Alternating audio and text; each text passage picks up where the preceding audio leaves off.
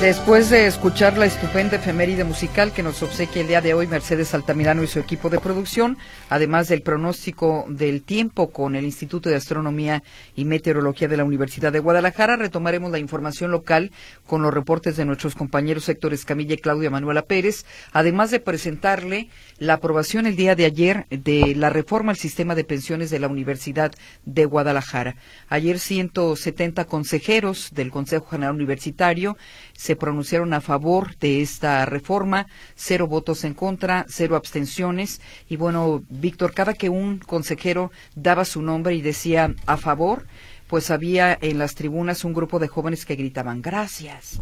Entonces, eh, fulano de tal a favor, gracias.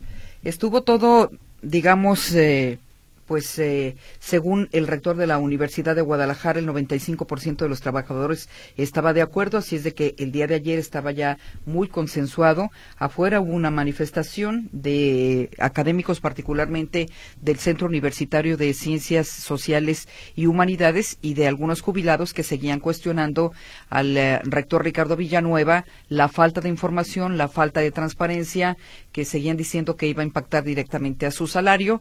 Ya lo había explicado en un encuentro con medios de comunicación el rector, así es de que le tendremos en unos momentos más los detalles de esta información que sin duda es importante para la comunidad universitaria, una comunidad de 300 mil integrantes. Lo cierto es que las eh, prestaciones, digamos, o los beneficios de la pensión para quienes ya la tienen, entonces no se ven afectados, ni los que están en este momento ya en la nómina, digamos, cotizando eh, y registrados previamente. Sería para los de nuevo ingreso a partir de esta reforma en adelante. Digamos que un estudio actuarial menciona que la Universidad de Guadalajara debería estar aportando un 36%. En realidad, en la actualidad, los trabajadores aportan un 10% y la universidad aporta otro 10%. Pero con este déficit de aportación, el fondo de pensiones de la UDG se terminaría en el 2040, es decir, 15 años más. Por eso deciden hacer la reforma y ahora, por ejemplo, los trabajadores activos, los trabajadores actuales, seguirán aportando el 10% y la universidad en los próximos años aumentará de, de manera gradual hasta completar el 26%. 10 los trabajadores actuales, 26 la universidad. Pero las nuevas contrataciones, los trabajadores sí tendrán que aportar un 18% y la universidad otro 18%. En estos momentos, 17 universidades del país se agotaron sus recursos del fondo de pensiones y están tomando de su gasto ordinario. En el 2031 se espera que lo hagan 25 universidades. Se agotaron, es una crisis el tema de pensiones y se agotaron o se estarán agotando su fondo. Lo que explicaba el rector es lo que tratamos de evitar y se supone que con esta reforma están garantizando esta viabilidad financiera del fondo de pensiones por 100 años hasta el 2123. Sí.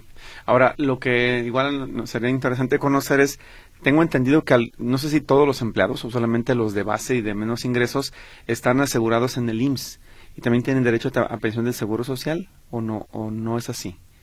En la Universidad de Guadalajara reciben dos pensiones, ¿no? Eh, eh, eh, por ejemplo, los estudiantes que también tienen derecho al, seguro social, en este caso es la, la atención médica. Nada más, sí, Ajá, a la atención médica.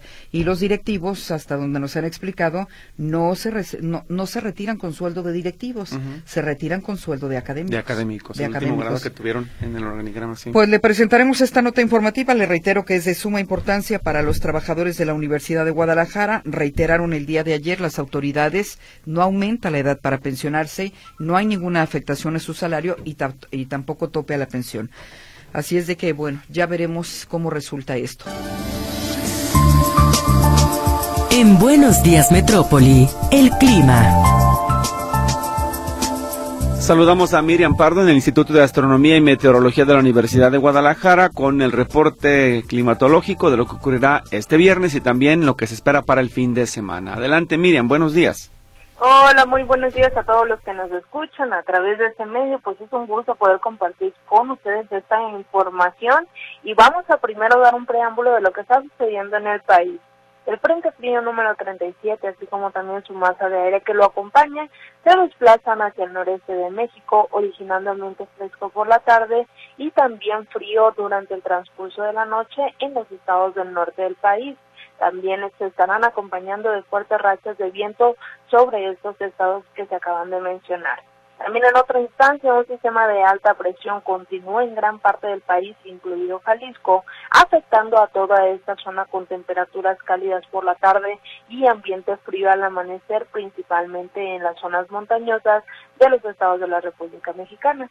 También en Jalisco, ya de manera muy puntual, se mantienen las condiciones de cielo despejado, tanto para el día de hoy como para el fin de semana, lo cual estará favoreciendo temperaturas cálidas en el transcurso de la tarde, índice de radiación ultravioleta en niveles altos entre las 12 y 2 de la tarde y también ambiente ligeramente frío hacia el amanecer hay que tomar las debidas precauciones, sobre todo por el índice de radiación ultravioleta, ya que se puede resultar perjudicial para la salud.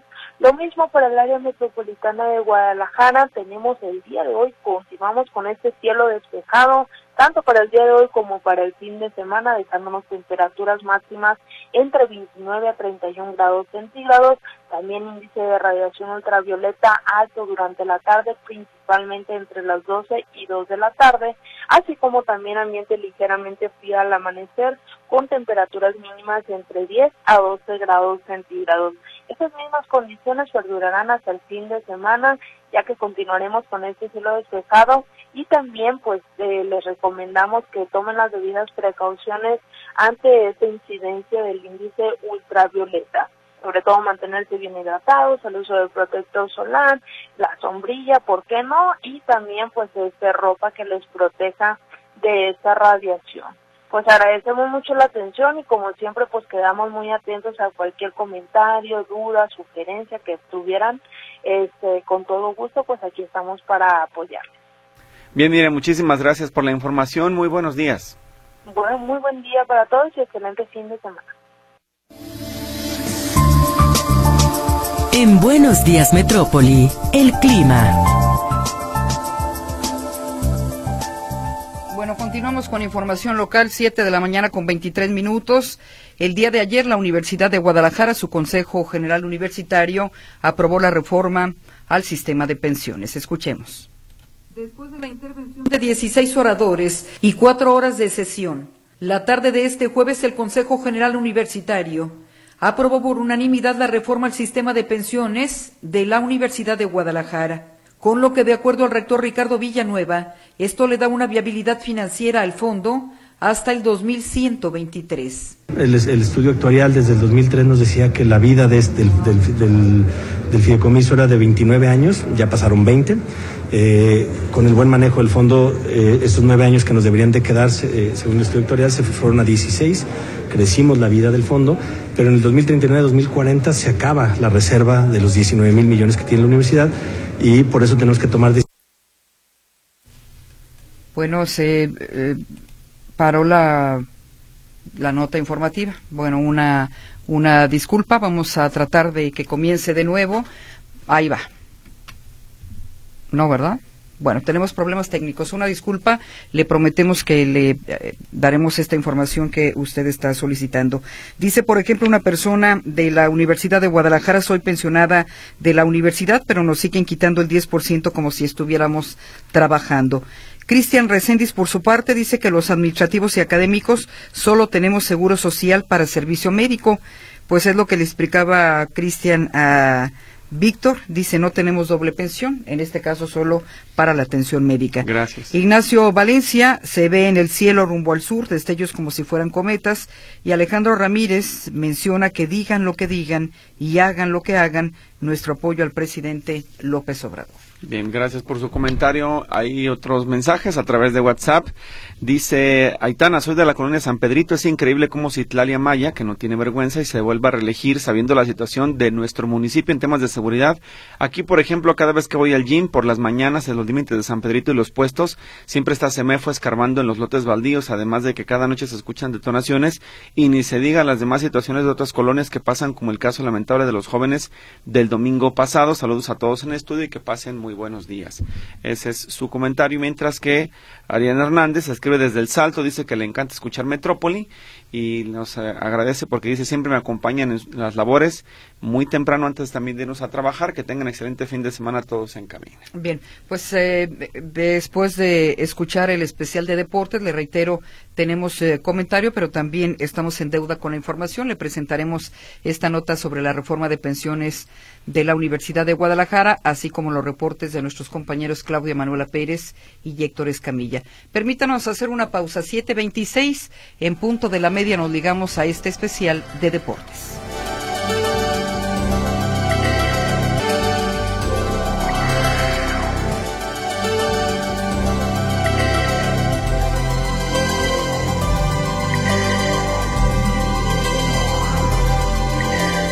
Bien, estamos de regreso y tenemos noticias. Saludamos a Héctor Escamilla línea telefónica. Él nos habla de la respuesta que tiene la Cámara de Comercio de Guadalajara a las recientes reformas laborales. Adelante, Héctor, te escuchamos. ¿Qué tal? ¿Qué compañeros? ¿Cómo están? Un gusto saludarlos de nuevo. Eh, hay preocupación en el sector empresarial por las reformas laborales propuestas en el Congreso de la Unión que tendrían que ver con la reducción de la jornada laboral eh, pasarla de 48 horas a la semana a solo 40, lo que implicaría un día adicional de descanso, es decir, además de el domingo, que es lo que establece la ley federal, eh, pero también esta propuesta que se ha lanzado de incrementar el aguinaldo, pasarlo de 15 a 30 días al mes. Esta, este tema, este tema, reitero, ha sido controversial, sobre todo pensando en eh, las pequeñas y medianas empresas que son las que han levantado la voz porque afirman pues no tendrían los recursos para sostener una plaza laboral adicional para cubrir las ausencias de un día más de, sin trabajo, pero también hay preocupación por lo que implicaría en cuanto a gasto de las empresas el pago de la o el incremento del pago de la prestación en este caso el aguinaldo.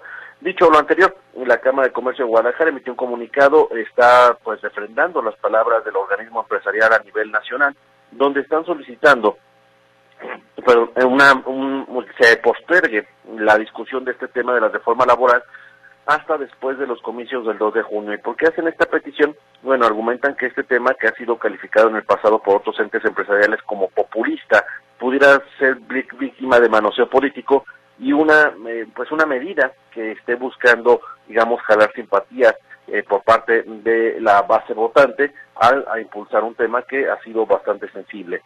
Evidentemente, la clase trabajadora celebraría un incremento de las prestaciones que estén obligadas a las empresas a otorgar, pero también hay eh, inconformidad del sector empresarial al, por estas cargas que implicarían incrementar este tipo de prestaciones.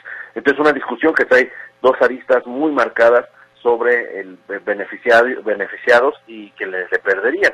Ahora, en cuanto a este mismo tema, la discusión pues se encuentra entrampada todavía en, las cámaras, no ha habido mayor avance. Eh, lo que está pidiendo el sector empresarial, y lo insisten en esta, en esta ficha, en este comunicado que están compartiendo, es sí, que haya debate del tema, pero debate, que se, invite a las dos partes, tanto a la empresarial como a los sindicatos y a otros sectores laborales, a participar en estas mesas de diálogo y que no se imponga de manera eh, pues inmediata, porque sería un golpe duro. En otros países como Chile ha habido ya reformas similares, compañeros, donde hubo gradualidad, es decir, eh, se fue incrementando paulatinamente tanto el aguinaldo como la, reducción de la jornada laboral hasta eh, llegar, digamos, a, estar en condiciones muy similares a lo que está pretendiendo a nivel México. Es un debate que seguramente se estará presentando, donde también se han sumado otras voces, cuando menos de cámaras aquí en Jalisco, CCIJ, el, los industriales Jalisco, eh, Index de Occidente, eh, también la propia Coparmex, se han manifestado sobre este tema y la preocupación bueno que está generando al gremio empresarial por las erogaciones que tendrían que hacerse para la cobertura de estas prestaciones. La información, muy buenas, muy buenos días. Muy buenos días, Héctor Escamilla, muchísimas gracias. Hasta luego. Hasta luego. El comentario en Buenos Días Metrópoli. Bueno, escuchamos el comentario de la maestra Miriam Guerra. Ella es especialista en movilidad y territorio. Muy buenos días, muchas gracias. Espero que estén teniendo una excelente mañana de viernes. Y bueno, una de las noticias más sobresalientes de las últimas fechas fueron las recientes reformas a la Ley General de Movilidad y Seguridad Vial, primero a nivel nacional, y con ello la armonización de las diferentes leyes estatales. Muchas de las personas radioescuchas fuimos partícipes de la actualización realizada el año pasado a nuestra Ley de Movilidad y Seguridad Vial del Estado de Jalisco.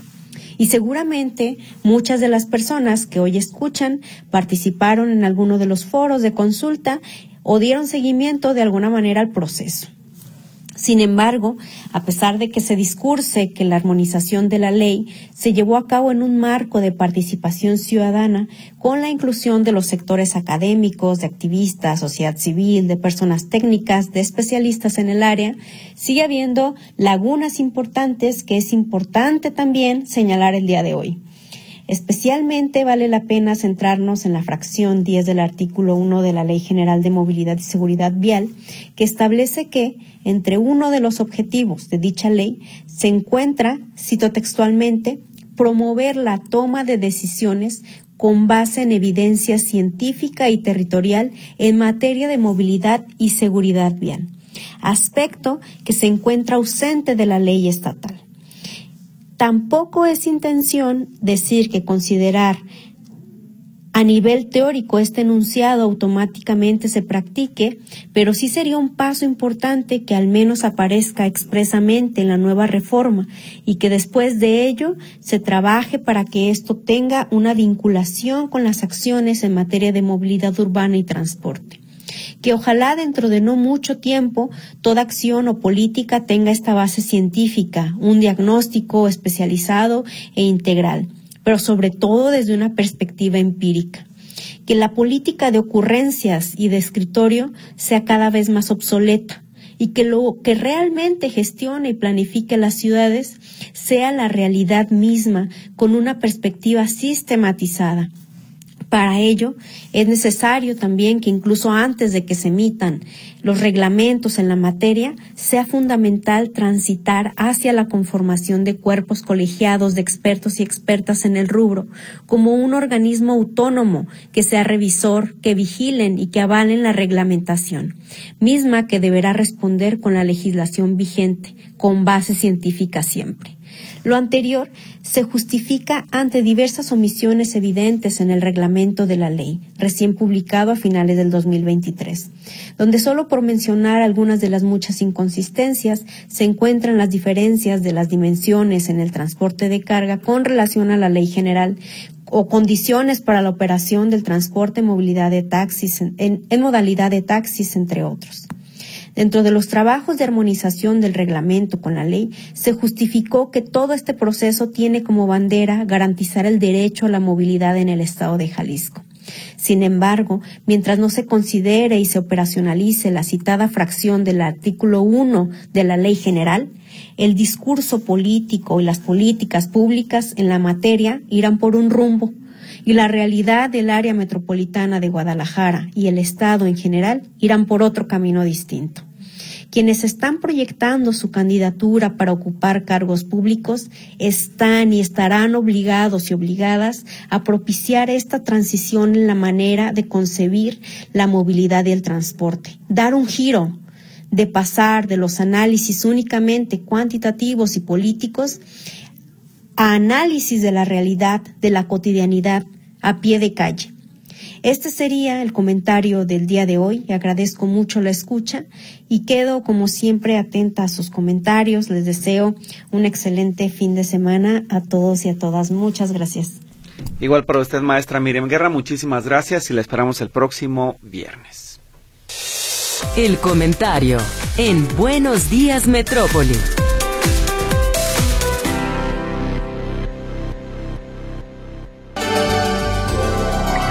Tenemos participación del auditorio antes de los espectáculos. Dice, buenos días, soy Adriana, me encantó el efeméride de hoy, siempre los escucho por la buena onda. Muchas gracias por estar con nosotros, también a través del 101.9 de FM. En más de los mensajes, este dice, soy Óscar Armando Pérez Vázquez. No creo que le vuelvan a dar el voto a la alcaldesa de Tlaquepaque por tanta inseguridad. Hacen oídos sordos, les vale y así quieren el voto, es lo que dice el comentario.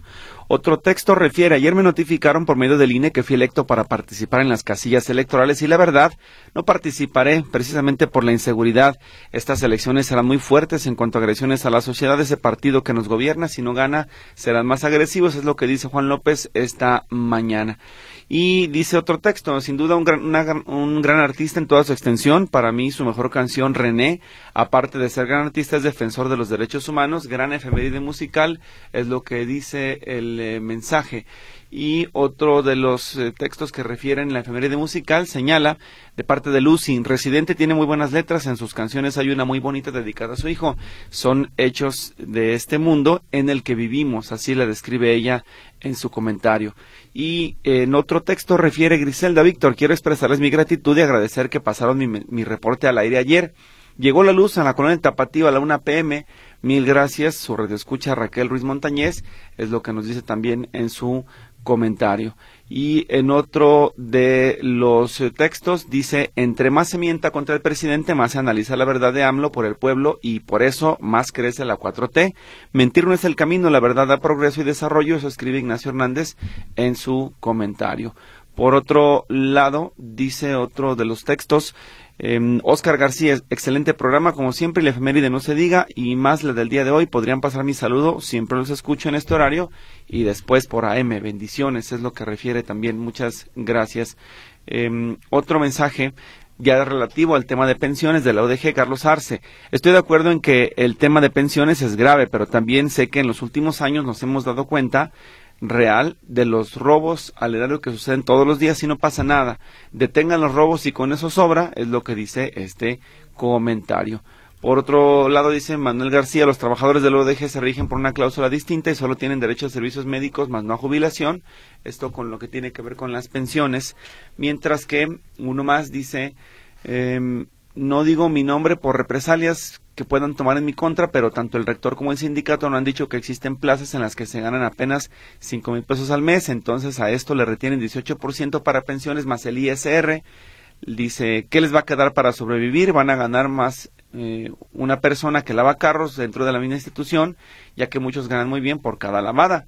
Es lo que dice este texto relativo al tema precisamente de las pensiones de la Universidad de Guadalajara. Uno más antes de espectáculos. Buenos días, hoy toca Barranca, policías investigadores en digna situación de retiro, que quiero pensar se van a hacer ejercicio a esa zona de la ciudad. Pues saludos para todos, cuídense mucho y ojalá que les haga bien el ejercicio, síganlo practicando y además promoviéndolo para que más personas se sumen a su grupo. Además, oficiales en retiro, policías investigadores que hicieron mucho por este estado, merecen también un momento de descanso y recreación. Vámonos a los espectáculos. Katia Plasencia Muciño tiene el reporte de este fin de semana, viernes ya, viernes de cartelera. Katia, te escuchamos, adelante. Hola, ¿qué tal? Muy buenos días. Pues efectivamente ya es viernes y hay estrenos, por supuesto, en las salas de cine. Llega Demon Slayer Kimetsu no Yaiba. Es una cinta de acción y de aventura que por primera vez en cine se va a proyectar en el episodio 11 del arco de la aldea de los herreros, mostrando así la conclusión de esta batalla eh, entre Tanjiro y la cuarta luna creciente. Le va a seguir el episodio 1 del arco del entretenimiento de los pilares, donde vamos a ver el inicio del entretenimiento de los pilares para presentarse de cara a la próxima batalla. Y para los que les gusta el drama, llega Ferrari es una cinta de la Fórmula 1, todo sucede en el verano de 1957, en donde el ex piloto Enzo Ferrari está en crisis y, la, y en la punto de, de, la quiebra y está amenazando esta fábrica automotriz que 10 años atrás construyó junto con su esposa Laura. Así que veremos qué sucederá con sus sueños, su vida, su matrimonio. Prácticamente veremos cómo su historia de vida lo lleva al límite y no precisamente en los carros. Actúan Adam Driver y Penélope Cruz. Y la cinta de suspenso y acción que se estrena este fin de semana es El día que todo cambió. Es una cinta mexicana en la que un hombre que tenía planeado un futuro feliz con su esposa, pues todo se le derrumba cuando en una noche son víctimas de un robo que termina literal cambiando su vida porque asesinan, la asesinan a ella.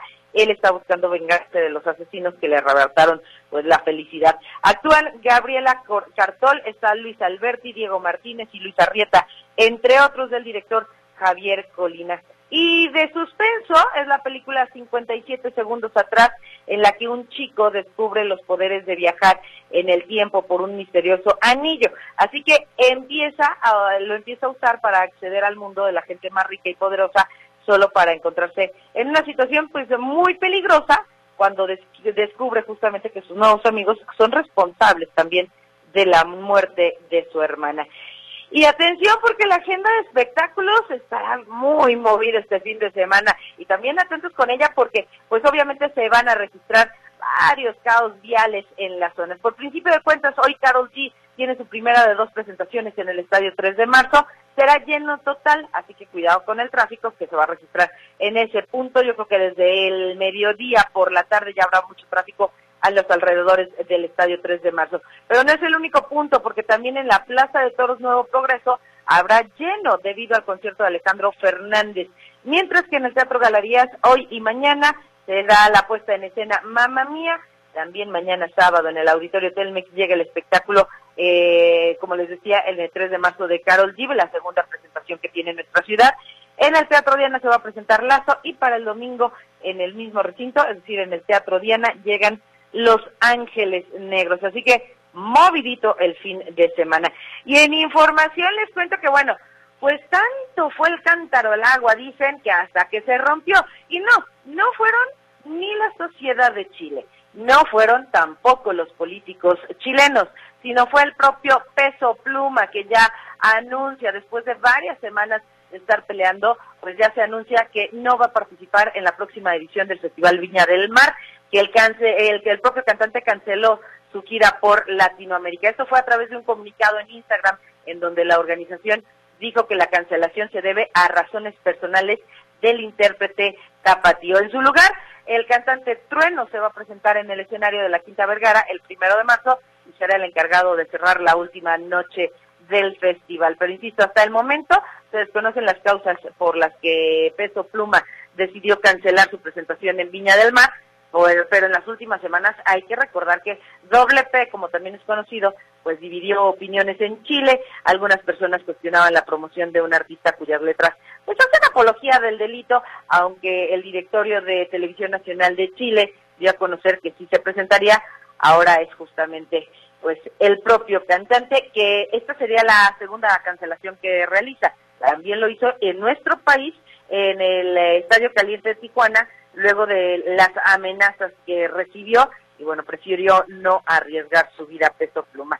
Y cambiamos de tema porque Tom Cruise será el protagonista de la siguiente película del director mexicano Alejandro González Iñárritu. Esta trama del filme aún es secreta, pero se asegura que se va a consolidar con un guion escrito por Iñárritu, Sabina Berman, Alexander Dinelari y Nicole Giacobone. Warner Bros. y Legendary Entertainment se encuentran ya en pláticas para obtener la distribución del proyecto y la noticia de, Tom Cruise pues trasciende después de que se dio a conocer un acuerdo del estudio Warner con el actor con la finalidad de lanzar más filmes con la estrella de Misión Imposible. Este proyecto marca el regreso del cineasta ganador del Oscar, además de una película de y además de la película de Iñárritu, pues también hay que recordar que Tom Cruise está desarrollando una cinta que dijo va a filmar en el espacio para los estudios Universal, se está preparando, es por eso que todavía no hay tantos detalles de esta cinta en el espacio.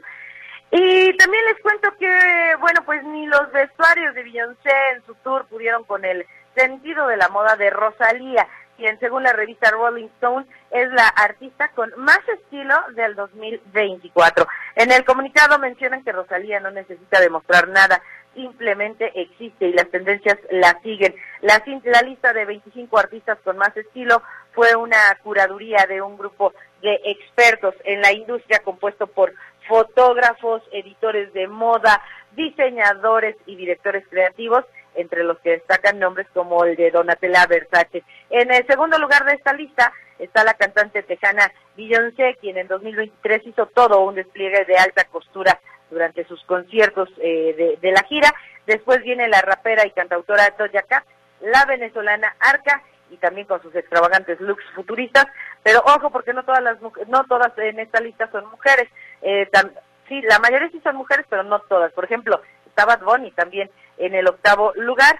Le siguen Dualipa y también Madonna. Los mejores vestidos, digamos, que aseguran han tenido tendencia en este año. Hasta aquí el reporte de los espectáculos, por supuesto, más información y todos los detalles después del noticiero de las 11 de la mañana en Nota por Nota en La Buena Onda y a las 12 del día en tercera llamada de Radio Metrópolis. Bien, Katia, muchísimas gracias por la información y las recomendaciones. Que tengas excelente fin de semana.